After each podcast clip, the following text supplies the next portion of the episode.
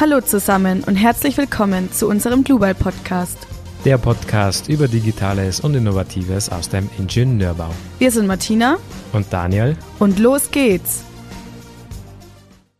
Also, herzlich willkommen wieder zu einer neuen Folge von Global Podcast. Wir wissen ja schon lange, dass die Baubranche ein Klimakiller ist. Und wir wissen auch, dass wir etwas ändern müssen damit die Ziele noch erreicht werden können. Und es gibt tatsächlich auch schon viele spannende Alternativen. Und ein Baustoff, der schon vor Jahren verwendet wurde, ist Lehm. In der heutigen Zeit ist es vielleicht noch ein vergessener Baustoff, aber es gibt viele Vorzüge und Chancen. Und deshalb sprechen wir heute mit einem Experten für den Lehmbau. Hallo Stefan, wer bist du und was machst du?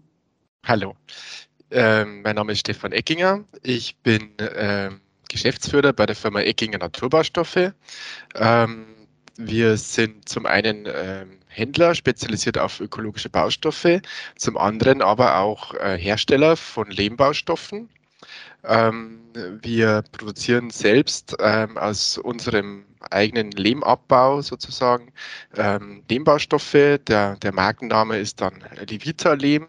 Und genau, wir sind zu Hause im, in Malching äh, im Landkreis Passau in Niederbayern und ähm, ich kann heute gerne Rede und Antwort stehen zu allen Fragen zum Thema Lehmbau. Genau. Ja, bevor wir jetzt äh, tiefer in das Thema Lehmbau einsteigen, wollen wir erst noch ein bisschen was über dich wissen. Welche Ausbildung hast du gemacht? Mhm. Also ich habe ähm, eigentlich ein bisschen was anderes studiert und zwar habe ich Ökoenergietechnik studiert in Österreich, in Wels an der Fachhochschule. Also da ging es halt um erneuerbare Energien, aber auch um energieeffizientes Bauen vor allem. Und äh, das ist so meine, meine, meine, meine Hauptausbildung im Prinzip.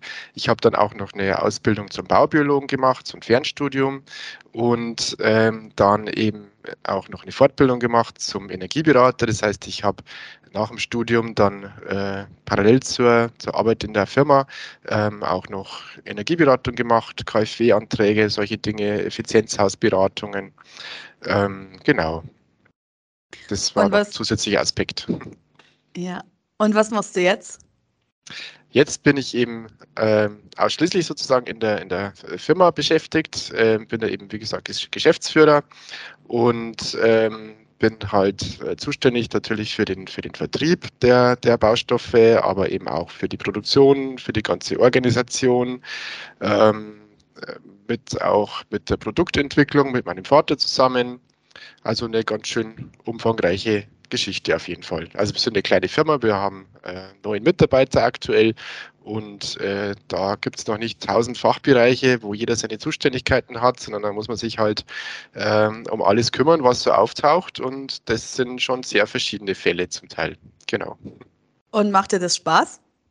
Das macht auf jeden Fall Spaß, eben weil es täglich eine neue Herausforderung ist. Das ist eben äh, von, von technischen Dingen ähm, äh, über ähm, also technische Dinge in der Produktion, meine ich jetzt, ja, irgendeine, irgendeine Maschine äh, gehört wieder mal repariert oder so, äh, natürlich bis hin zur Beratung von Bauherren, auch Architekten, ähm, so Anwendungsfragen von unseren Produkten, die ganzen kaufmännischen Dinge, ist da, wie gesagt, ein riesen äh, Fachbereich und gerade die Abwechslung macht es auf jeden Fall sehr, sehr spannend. Genau. Schön. Ja, danke für diesen kleinen Einblick. Da freuen wir uns jetzt auf jeden Fall mehr über den Lehmbau zu erfahren. Bevor wir ja jetzt äh, so die Vorzüge und Chancen und Vorteile und so wissen wollen, kannst du kurz erklären, was ist Lehmbau eigentlich? Mhm. Also Lehmbau ist ein, ein Überbegriff sozusagen. Also eigentlich heißt es ja nichts anderes wie Bauen mit Lehmbaustoffen. Und äh, da gibt es jetzt eben auch, äh, wenn man Lehmbau hört, ganz, ganz viele verschiedene Vorstellungen. Also viele, die mit dem Thema noch nicht so vertraut sind, stellen sich vor, dass man jetzt ein ganzes Haus aus Lehm baut, wenn man Lehmbau hört. Das ist aber eigentlich relativ seltener Fall und, und auch gar nicht so einfach zum Realisieren. Ähm, es gibt schon so Techniken wie Stampflehmbau, wo man theoretisch äh, komplette Wände oder auch äh, einzelne oder ganze Häuser aus, aus, aus gestampftem Lehm machen kann. Es gibt auch ungebrannte Lehmziegel, mit denen man theoretisch bauen kann. Aber das hat äh, alles ähm, statisch und von Trocknungszeiten und her so weiter äh, so seine Grenzen. Äh, das heißt, de facto ähm, ist eigentlich der Lehmbau dann meistens der, der Innenausbau mit Lehm. Also, dass man mit, mit, ähm, mit Lehmbauplatten einen Trockenbau macht, dass man mit einem Lehmputz arbeitet oder dass man irgendwo in eine Deckenkonstruktion eine Lehmschüttung reinmacht oder mit Lehmfarben streicht. Also es gibt ganz, ganz viele ähm, Anwendungsgebiete für den Baustoff Lehm. Ähm, und, aber meistens ist die, die, die Grundtragkonstruktion äh, vom Gebäude eben nicht Lehm, sondern Lehm wird quasi halt dann im Ausbau hinzugefügt. Aber das alles diese Geschichten äh, nennt man halt Lehmbau. Da gibt es noch ganz viele historische Techniken, die man halt nur noch im Denkmalschutz eigentlich benötigt. Ähm, und das alles zusammen ist, ist eben der Lehmbau. Genau. Und wie kommt man dann zu diesem Produkt? Mhm. Also das kommt halt immer darauf an, was man jetzt genau vorhat, ob man jetzt eben sagt, okay, gut, ich habe jetzt ein Ziegelhaus gebaut oder ich habe ein Holzgebäude ähm, erstellt und ähm, dann kann man halt schauen, ähm, was kann man in dem Fall mit Lehm machen. Also wenn ich jetzt ein Holzgebäude gebaut habe äh, und mal jetzt die Zwischenwände zum Beispiel einfach mit, äh, mit Trockenbauplatten machen möchte, dann kann man halt statt konventioneller äh, Gipsplatten zum Beispiel ähm, mit Lehmbauplatten die Wände ähm, beplanken ähm, um eben dann da ökologisches Material zu verwenden und auch ein gutes Raumklima zu bekommen. Mhm. Genau. Ja, sehr schön. Ja, spannendes Thema, gerade auch im Zuge der ganzen Nachhaltigkeit im Bauwesen gewinnt ja so ein nachhaltiger und ökologischer Baustoff, Rohstoff wie Lehm zunehmend an Bedeutung und auch immer mehr an Anhänger. Was mich jetzt äh, an dieser ganzen Thematik interessieren würde, weil wir auch so ein bisschen aus der Statik-Ecke kommen. Das sind so die mechanischen Eigenschaften von Lehm. Kann man die irgendwie zusammenfassen? Mhm. Die mechanischen Eigenschaften. Also es ist immer sehr, also man, es gibt eben so viele verschiedene Lehmbautechniken, dass man immer unterscheiden muss, eben ähm, äh, von, von was, äh, von was spricht man jetzt sozusagen. Also geht es jetzt eben irgendwie um, um Stampflehm oder geht es um äh, Lehmsteine oder geht es um Lehmbauplatten oder Lehmputz? Und ähm, da ähm, also welche, welche Richtung meinst du jetzt? Ähm, Gerade, also, also was mich halt interessieren würde, das wäre so der klassische Häuserbau, ja, mhm. mit welchen Eigenschaften man da wirklich arbeiten muss, damit man halt ein Haus bauen kann. Mhm. Okay. Also ähm, zuallererst muss man wissen, dass Lehm einfach ein schwerer Baustoff ist. Ähm, also Lehmputze, Lehmbauplatten, die haben halt eine Rohdichte von 1800 Kilo bis 2200 Kilo pro Kubikmeter. Also es ist einfach schon ein, ein, ein schweres Material, ähm, das man natürlich dann eben auch äh, berücksichtigen muss irgendwo in der Statik, wenn viel davon reinkommt oder gerade wenn es um eine Aufstockung geht, äh, wo, wo es ja oft darum geht, äh, dass man halt gewisse äh, Gewichtsgrenzen nicht überschreitet. Ähm, äh, genau, äh, ansonsten, was kann man noch sagen? Ähm, die, die Druckfestigkeit äh, ist natürlich immer ein wichtiges Thema.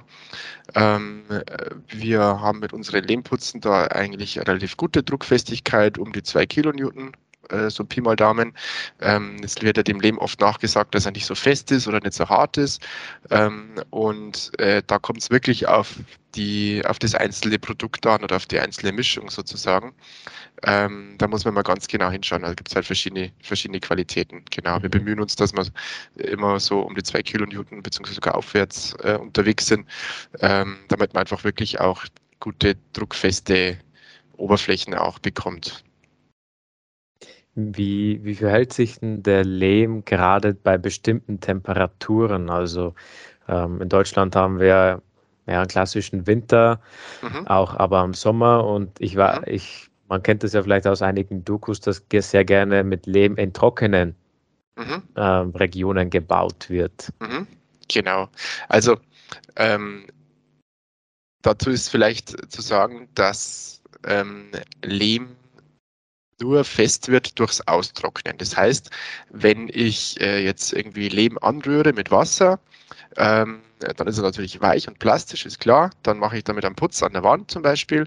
Und ähm, der Lehm äh, bindet dann nicht Wasser hydraulisch ein, wie jetzt Kalk oder Zement, sondern der wird einfach nur fest durchs Austrocknen. Das heißt, die ganze äh, Flüssigkeitsmenge, die ich da eingerührt habe, die muss auch wieder verdunsten. Also die, die Trocknung ist da sehr wichtig. Und äh, was jetzt aber das Spannende ist, also der Lehm wird natürlich trotzdem fest, wenn er eben trocknet. Ähm, was das Spannende ist, ist, dass der Lehm aber reversibel ist. Das heißt, wenn ich jetzt ihn wieder nass machen würde, würde er auch wieder weich werden. Dadurch ist Lehm halt äh, quasi ja, unbegrenzt recyclingfähig, kann man so sagen. Also es gibt auch Fälle, da wird äh, aus einem 100 Jahren alten Haus äh, der Lehmputz vor der Wand geklopft, äh, in ein Bottich gegeben, Wasser dazu, das Ganze wird wieder aufgequillt und dann könnte man es theoretisch oder auch praktisch wieder an die Wand werfen sozusagen. Also äh, das macht den Lehm halt sehr, sehr reversibel, äh, wiederverwendbar oder natürlich auf der anderen Seite auch äh, leicht zu entsorgen. Ähm, mhm. Der Haken in Anführungsstrichen ist halt, äh, ja, Lehm ist wasserlöslich, bei uns regnet es halt mal, das ist halt so. Ähm, deswegen ist ähm, Lehm im Außenbereich äh, bei uns halt nur sehr begrenzt verwendbar einfach. Ja. Also es gibt diese schönen ähm, äh, Bilder äh, von, von den Lehmburgen in der nördlichen Sahara zum Beispiel. Äh, das schaut natürlich toll aus. Ähm, äh, man muss einfach dazu sagen, äh, da regnet es halt fast nie. Und wenn es da mal regnet, dann äh, laufen halt gleich, wenn der Regen vorbei ist, äh, 20 Leute rum, die halt da einfach ein bisschen nachklecksen äh, sozusagen und das Ganze wieder, ähm, wieder, wieder herstellen. Und ähm, das kann man auch machen, wenn es fast nie regnet. Es gibt schon auch ähm, in Mitteleuropa ähm, auch historische Fälle, wo Leben auch im Außenbereich verwendet wurde. Aber da hat man natürlich dann auch mit äh, großen Dachüberständen zum Beispiel gearbeitet, damit einfach wirklich äh, wenig ähm, Feuchtigkeit irgendwo an die Wände gekommen ist oder man hat auf alle Fälle mit der Kalkfarbe gearbeitet. Gerade auch im Fachwerkbereich wurde Lehm ja auch viel verwendet. Und ähm, es ist halt so, also das, äh, ja, die haben halt nichts anderes gehabt damals, sage ich jetzt einfach mal so salopp, ja, ähm, für die Außenbereiche. Und man wird es jetzt nicht unbedingt im Neubau auch wieder hernehmen, weil man einfach weiß, die äh, Haltbarkeit für ein Leben im Außenbereich ist einfach sehr begrenzt und ähm, warum soll ich mir den Stress dann antun, dass ich das dann nach, nach ein paar Jahren schon wieder irgendwo renovieren muss. Also ähm, wenn es nicht um historische Dinge geht, sind wir auf alle Fälle ganz klar der Meinung, äh, Leben gehört nach innen und nicht nach außen. Mhm, mh. Genau. Okay, ja, eine interessante Zusammenfassung, auf jeden Fall. Das war nämlich eins dieser Themen, was mich interessiert hat. Okay, was passiert, wenn Lehm nass gemacht wird? Reversibel. Mhm. Wichtiger Hinweis an der Stelle, dass mhm. es halt wieder zu dem Ursprungszustand gelangen kann. Genau. Du, hast ja schon, du hast ja schon ein bisschen erwähnt, historische Bauwerke. Vielleicht möchtest du uns noch einen kleinen Einblick geben in die Geschichte von Lehmbau. Mhm.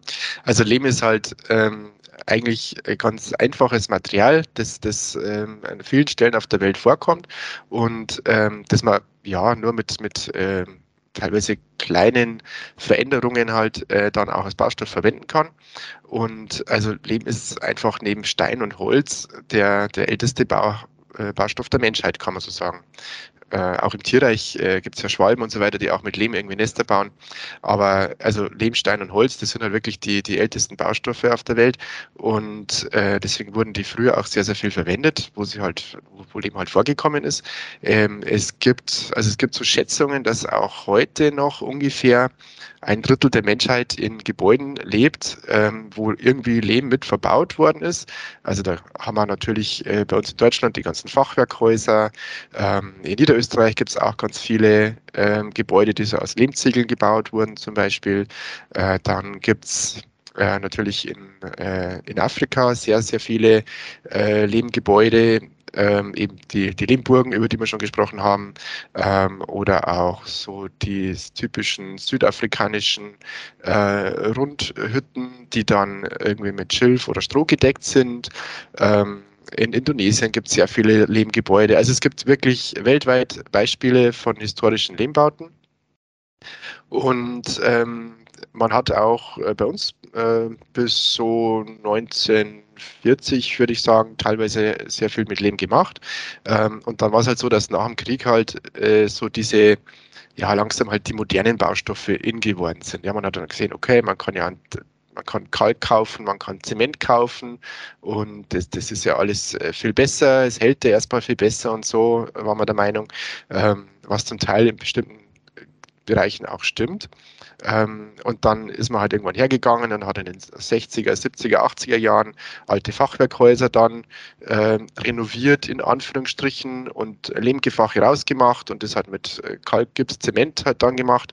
Und dann hat man irgendwie nach 10, 15 Jahren festgestellt, ey, hoppala, äh, da ist jetzt auf, auf 10, 15 Jahre irgendwie mehr Holzfachwerk kaputt gegangen als 300 Jahre vorher.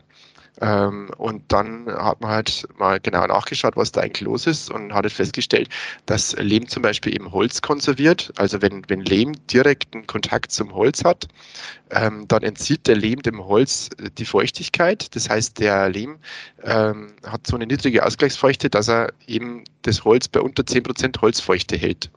Und äh, durch das kann man halt auch Holzkonstruktionen dann teilweise mehrere hunderte Jahre quasi verlustfrei konservieren sozusagen.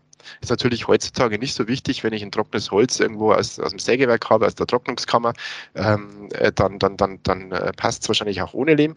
Aber ähm, man hat dann festgestellt, dass der Lehm einfach ganz, ganz tolle Eigenschaften hat, äh, dass das Raumklima an diesen alten Gebäuden auch sehr gut war und äh, ist dann so vor, ja, ich würde mal so sagen, 20 Jahren eben dann eben auch wieder auf die Idee gekommen, ja, Moment, ähm, wenn es für die alten Häuser gut war, dann könnte es für die neuen Häuser vielleicht auch gut sein.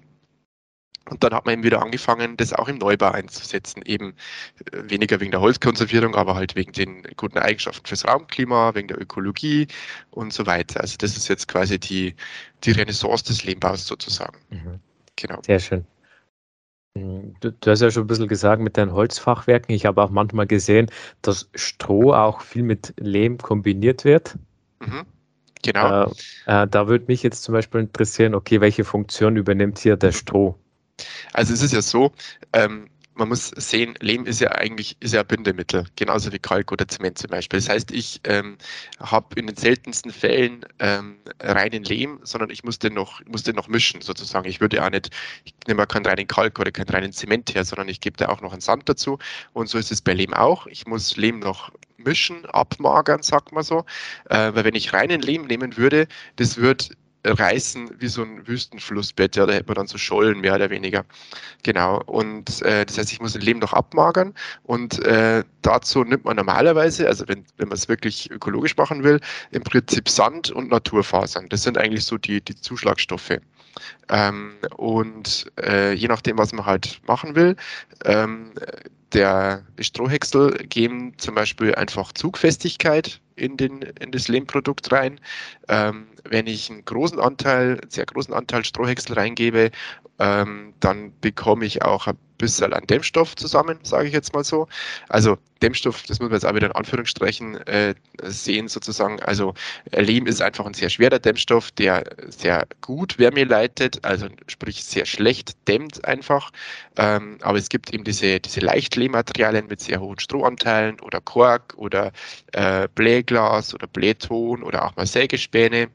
Ähm, und damit kann man so, ein, äh, so, ein, so einen gewissen Dämmeffekt halt äh, irgendwo machen. Und die, die, die Fachwerkhäuser, das waren sozusagen die Niedrigenergiehäuser des Mittelalters, äh, die haben halt die Gefache dann eben mit, mit Strohlehm zum Beispiel ähm, ausgeworfen. Also sie hatten zum Beispiel so Tragkonstruktionen aus Eichenstarken drin oder aus so Haselnussstecken, die halt da kreuz und quer äh, reingesteckt wurden und die wurden dann zum Beispiel von beiden Seiten mit einem, mit einem Strohlehm äh, beworfen und dann hatte man halt irgendwo so 20 Zentimeter eine gewisse Dämmschicht halt einfach drinnen.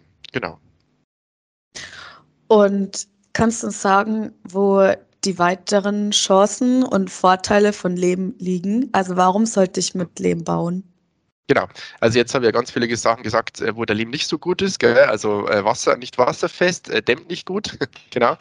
Ähm, der, der Hauptvorteil, warum man jetzt in Neubau irgendwo Lehm reingibt, ist tatsächlich das Raumklima. Und zwar hat Lehm die Eigenschaft, dass er innerhalb kürzester Zeit sehr, sehr große Mengen Luftfeuchtigkeit aufnehmen und speichern kann und sie dann später wieder abgibt. Also es ist wie so eine Art Pufferspeicher für Luftfeuchtigkeit. Das heißt, wenn ich jetzt zum Beispiel ein Bad habe, ähm, wo nicht alles gefliest ist, sondern wo einfach noch ein paar Flächen irgendwo frei bleiben für einen Lehm, für einen Lehmputz oder Lehmbarplatten, äh, dann ist es so, dass nach dem Duschen zum Beispiel der Spiegel, die Fliesen, das Fenster nicht anläuft, weil der Lehm so schnell äh, die Luftfeuchtigkeit sich schnappt sozusagen, aufnimmt, also den Dampf speichert mehr oder weniger. Ähm, und später, wenn ich dann irgendwann gelüftet habe, äh, dann gibt der Lehm das wieder ab sozusagen. Also bei, bei unseren Lehmputzen zum Beispiel ist es so, der, der, die können auf, auf eine Stunde ungefähr bei 2 cm ungefähr 20 Gramm Luftfeuchtigkeit aufnehmen und auf 12 Stunden ungefähr 80 Gramm am Quadratmeter. Also das heißt ähm, 80 Gramm, also wenn ich jetzt irgendwie äh, 5 Quadratmeter habe, dann ist es schon so ein 0,4er Glas Wasser, was schon ordentlich viel ist in Dampf. Ähm, und also ich erkläre es halt gerne im Bad. Ich das Bad ist jetzt nicht so wichtig fürs Raumklima, aber wenn ich zum Beispiel Schlafzimmer habe, äh, man atmet ja einen Liter Wasser aus pro Nacht ungefähr äh, pro Person. Und äh, das ist dann auch das, wenn ich jetzt irgendwie ähm, wenn ich in der Früh kurz rausgehe und dann gehe ich wieder rein ins Schlafzimmer und sage, boah, hier mieft es ja drin. Ja? Das ist eigentlich die, die Luftfeuchtigkeit, die man über Nacht irgendwo ausgeatmet hat. So, der Lehm, wenn ich jetzt das Schlafzimmer mit Lehmputz gemacht habe, dann nimmt mir der Lehmputz die Feuchtigkeit auf. Ähm, und es mieft nicht im Schlafzimmer oder kaum, sage ich mal so. Äh, und dann, dann lüfte ich halt irgendwie eine Viertelstunde oder so. Dann kommt ja gerade im Winter kalte, trockene Luft ins Zimmer. Die warme Luft geht raus, die feuchte Luft. Kalte, trockene Luft kommt rein. Und dann gibt eben der Lehmputz die Feuchtigkeit wieder her, die er gespeichert hat. Ähm, und das Ziel ist ja so, also die, die ähm, physiologisch angenehme Luftfeuchtigkeit liegt da so bei 40 bis 55, 60 Prozent ungefähr, relative Luftfeuchtigkeit. Und mit, mit äh, Lehmputz äh, kann man da sehr gut schauen, dass man so in diesem Bereich drinnen bleibt. Weil eben, wenn die Luftfeuchtigkeit zu hoch ist, dann nimmt es der Lehm auf. Wenn die Luftfeuchtigkeit zu niedrig ist, dann gibt das ab. Genau, das ist eigentlich so der Hauptgrund, warum man jetzt in einem Neubau, in einem Wohnhaus ähm, Lehmputz, Lehmbaustoffe, Lehmbauplatten reingibt, ist diese, diese Feuchtigkeitsausgleich, kann man so sagen. Genau. Ähm, ich wollte noch fragen, welche Bauwerke sind eigentlich mit Lehm äh, möglich? Also du hast ja gesagt, es ist besser, wenn man vor allem äh, nur innen mit Lehm baut, aber wo stößt man dabei an seine Grenzen? Mhm. Also, also ähm, eben wegen diesen äh, Vorteilen fürs Raumklima ähm, sind halt alle Gebäude interessant, wo man sich halt viel aufhält. Also natürlich Wohngebäude, sei es jetzt Einfamilienhäuser oder auch größere Objektgeschichten mit mehreren Wohnungen. Ähm, dann natürlich Büros und Verwaltungsgebäude, äh, Schulen auch. Also alle, alle Gebäude, wo, wo Menschen sich längere Zeit aufhalten, da macht der Lebenssinn, kann man so sagen. Genau. Also ich würde jetzt ist kein, kein, kein Produktionshalle oder so mit Lehm machen, weil ähm, da geht es um ganz andere Themen einfach, ja, ähm, wie gutes Raumklima, aber ähm, gerade alle Aufenthaltsgeschichten äh, sind dann einfach sehr, sehr prädestiniert für den Lehmbau. Ähm, es gibt dann noch, äh, wir haben auch mittlerweile äh, zwei Museen, in die äh, Lehm eingebaut wurde, äh, wo der Lehm so zur ja, wie soll ich sagen, natürlichen Klimatisierung der, der Ausstellungsgegenstände irgendwo dienen soll. Also die wollten jetzt keine, ähm, keine Vollklimaanlage einbauen, die dann quasi auf die Luftfeuchtigkeit regelt, sondern da der Lehm soll mehr oder weniger die Luftfeuchtigkeit aufrechterhalten und für die, für die Ausstellungsgegenstände dann äh, halbwegs gleichbleibende klimatische Bedingungen gewährleisten, sozusagen. Also auch sowas gibt's. Genau, aber das sind natürlich Spezialbaustellen, sage ich jetzt mal so. Mhm. Genau. Ähm, ich ich habe vor kurzem eine spannende Doku gesehen, da hat auch ein Ehepaar ein Haus gebaut mit Lehm als Putz. Mhm. Und die haben gesagt, es gibt nur relativ wenige Verputzerfirmen, die mhm. einen Lehmputz machen. Ist das mhm. zum, zum Beispiel auch ein Grund, warum jetzt der Lehmputz, also gerade im Innenausbau, Trockenbau, noch nicht sich so in der breiten Masse durchgesetzt hat? Mhm. Also es gibt ja verschiedene Gründe, warum sich das noch nicht so ähm, stark durchgesetzt hat. Ähm, wobei man sagen muss, also es wird definitiv immer mehr. Also ähm, genau. Ähm, das sind zum einen äh, das Handwerk, ja, natürlich, klar. Die, die Handwerker haben alle sehr, sehr viel Arbeit, sehr, sehr viel Aufträge. Ähm, und äh, da wagt man sich, wenn man eh ausgelastet ist und, und gar nicht weiß, auf welche Baustelle man jetzt irgendwie zuerst laufen soll, äh, um die Bauern glücklich zu machen, äh, da wagt man sich natürlich eher nicht so an neue Dinge, ist ja klar. Wenn ich eh schon keine Zeit habe, dann probiere ich nichts Neues aus.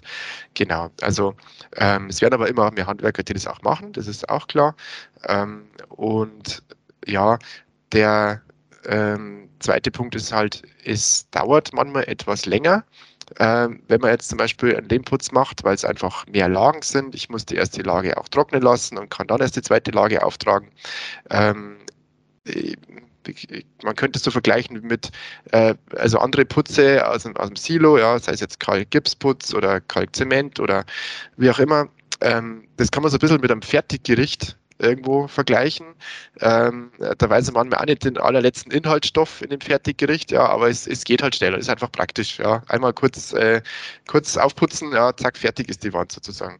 Und äh, der Lehmputz ist dann mehr so das selber kochen, sage ich jetzt mal so, äh, wo man einfach ein bisschen mehr Zeit braucht und sich mit dem Material beschäftigen muss und schauen muss, so, aha, ähm, kann ich jetzt schon, kann ich jetzt schon weitermachen oder, oder muss ich nur kurz warten, muss ich noch ein bisschen antrocknen, der Lehm und so. Ähm, und, und das sind so die, also die handwerklichen Hindernisse sozusagen. Also dass es einfach mehr Zeit braucht äh, bei der Verarbeitung und ähm, dass ja einfach die Handwerker so dermaßen ausgelastet sind, dass man sich halt da in der Situation vielleicht weniger mit neuen Dingen beschäftigt. Mhm. Ähm, wie ist eigentlich das Preis-Leistungs-Verhältnis von Lehm im Vergleich zu anderen Baustoffen? Mhm.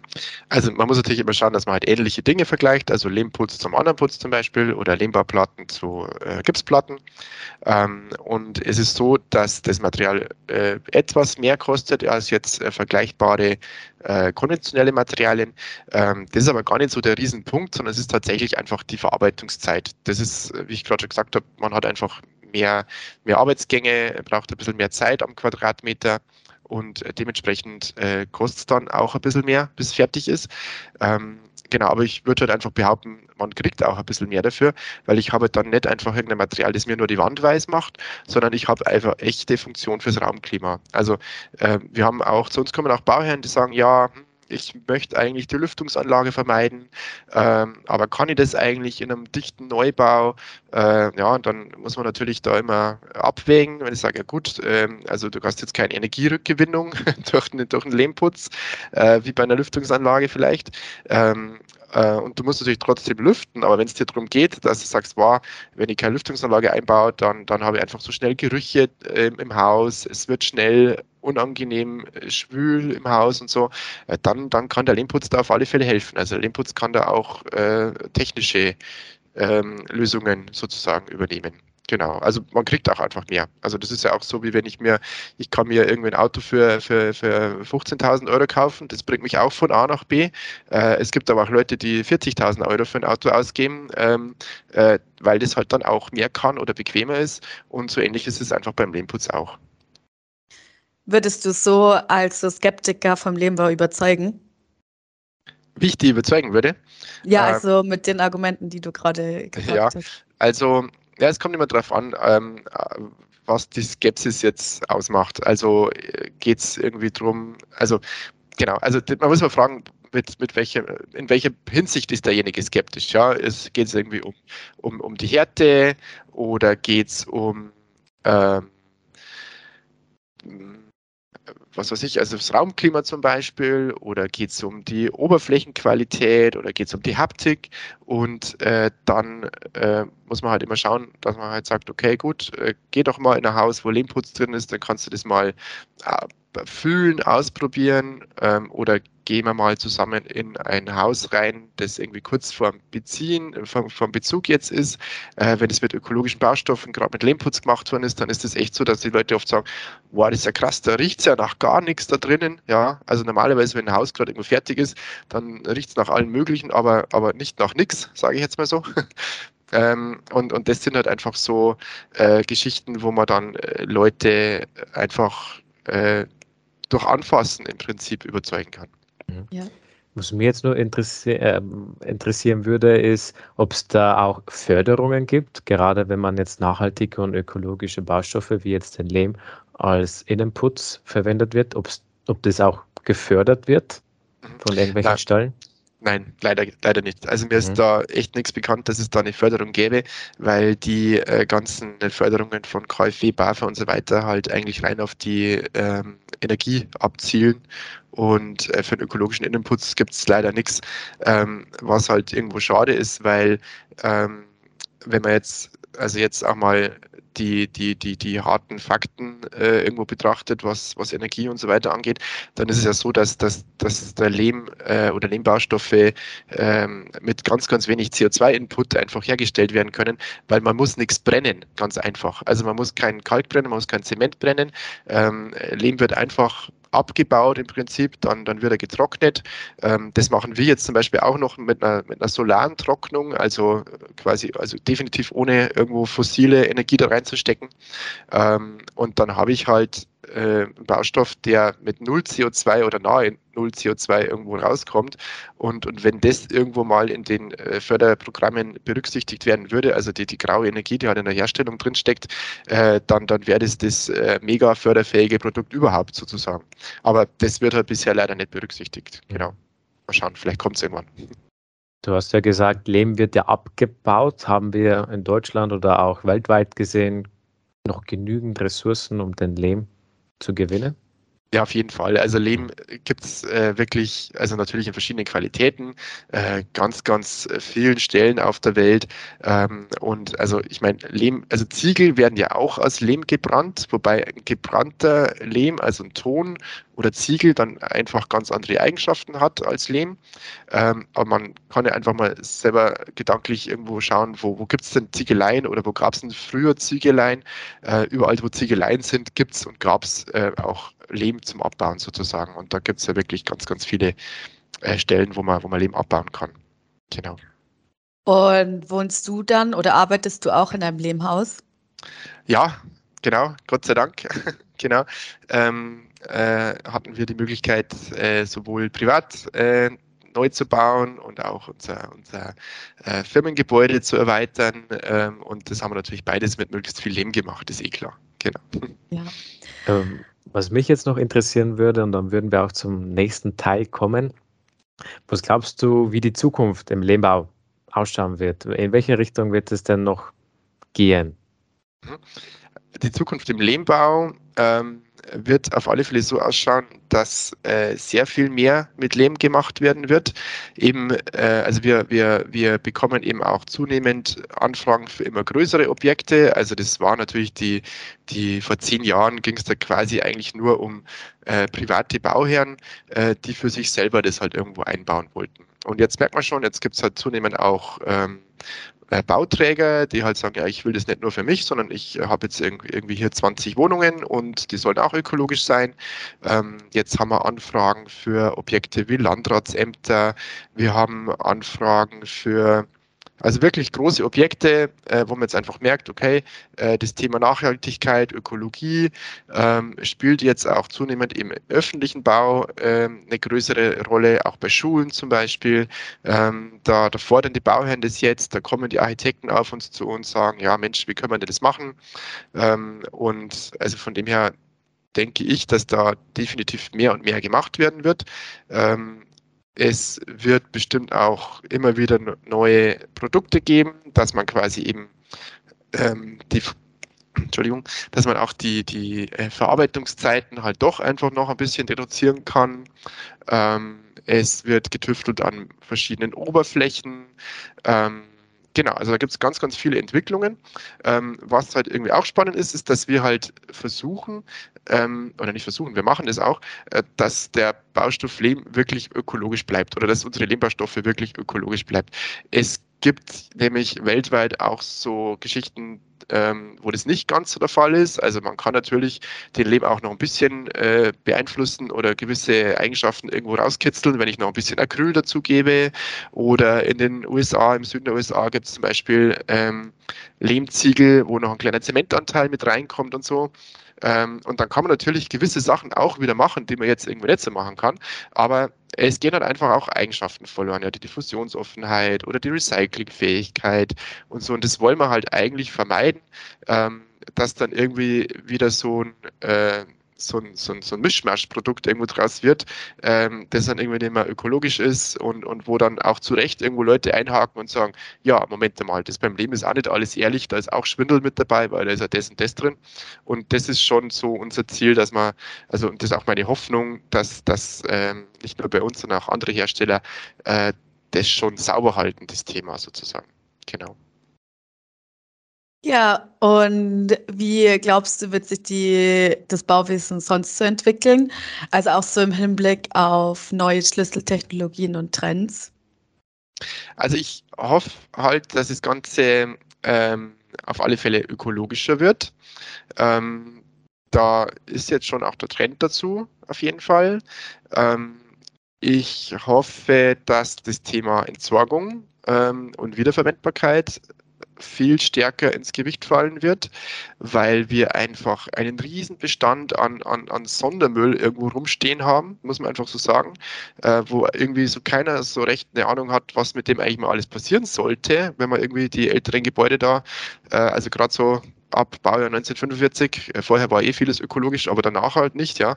Äh, wo, wo wir mit dem ganzen Zeug eigentlich irgendwann mal hin sollen.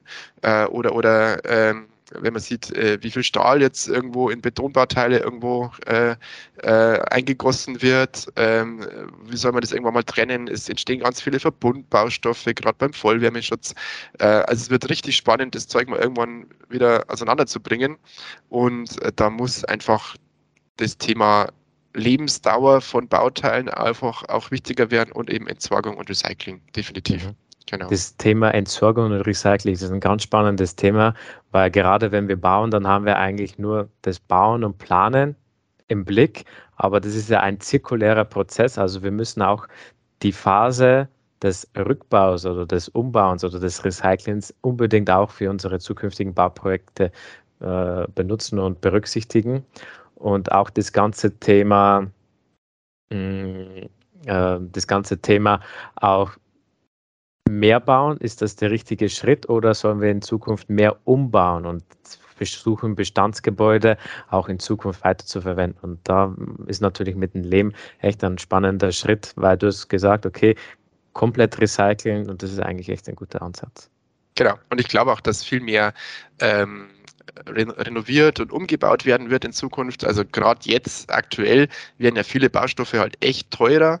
Also gerade die, die viel Energie brauchen, Ziegel, Zement, äh, Kunststoffe, Metall, äh, all diese Dinge äh, werden ja gerade wirklich oder sind gerade sehr, sehr viel teurer geworden äh, oder auch knapp zum Teil. Und ähm, ich glaube schon, wenn das so bleibt und die jetzt nicht mehr auf den Ursprungspreis irgendwo zurückgehen, dass natürlich dann plötzlich eine ganz andere Wertschätzung, dass man sagt, ja, okay, ich kann natürlich jetzt das Haus da irgendwo wegschieben, sozusagen, ja, ähm, und dann baue ich mir das da neu hin, so wie es mir gefällt.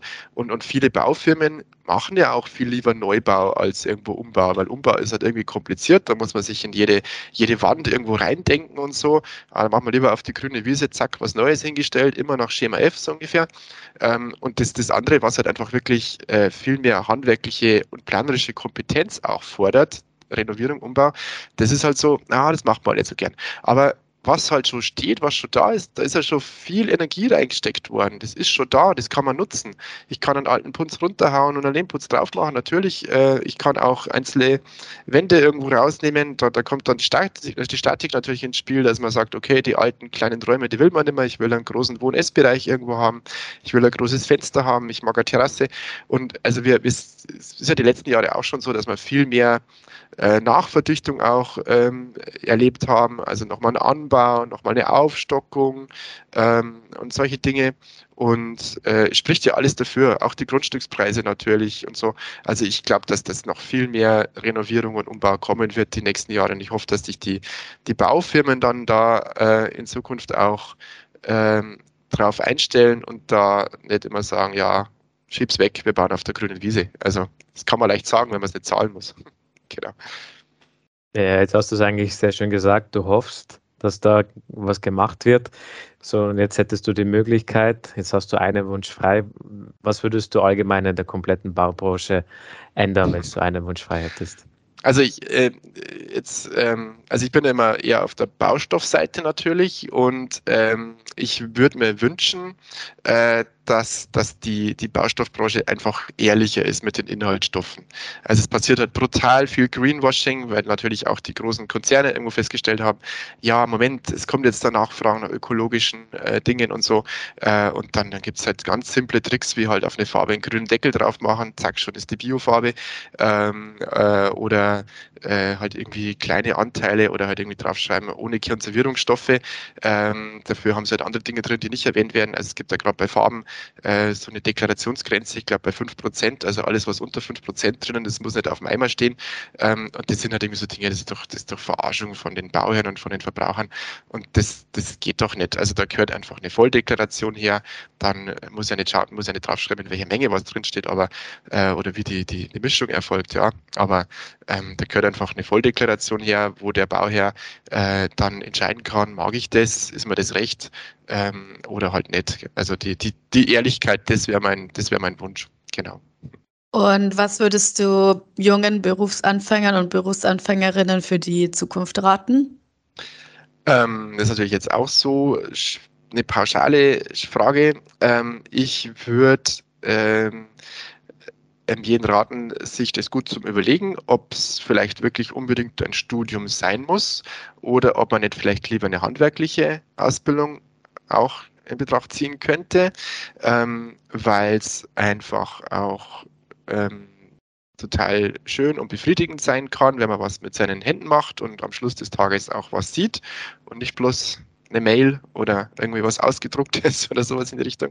Ähm, und auch finanziell, äh, weil gute Handwerker einfach auch gutes Geld verdienen können und äh, ein Meister in bestimmten Bereichen oft mehr verdient als ein Bachelor in anderen Bereichen. Das muss man einfach auch so sagen.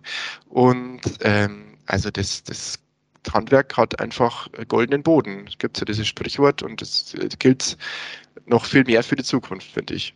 Genau. Ja. Ja, super. Äh, vielen Dank für diesen spannenden Einblick in den Lehmbau. Bevor wir jetzt diese Folge abschließen, wollen wir gerne noch wissen, was ist eigentlich dein Lieblingsbauwerk?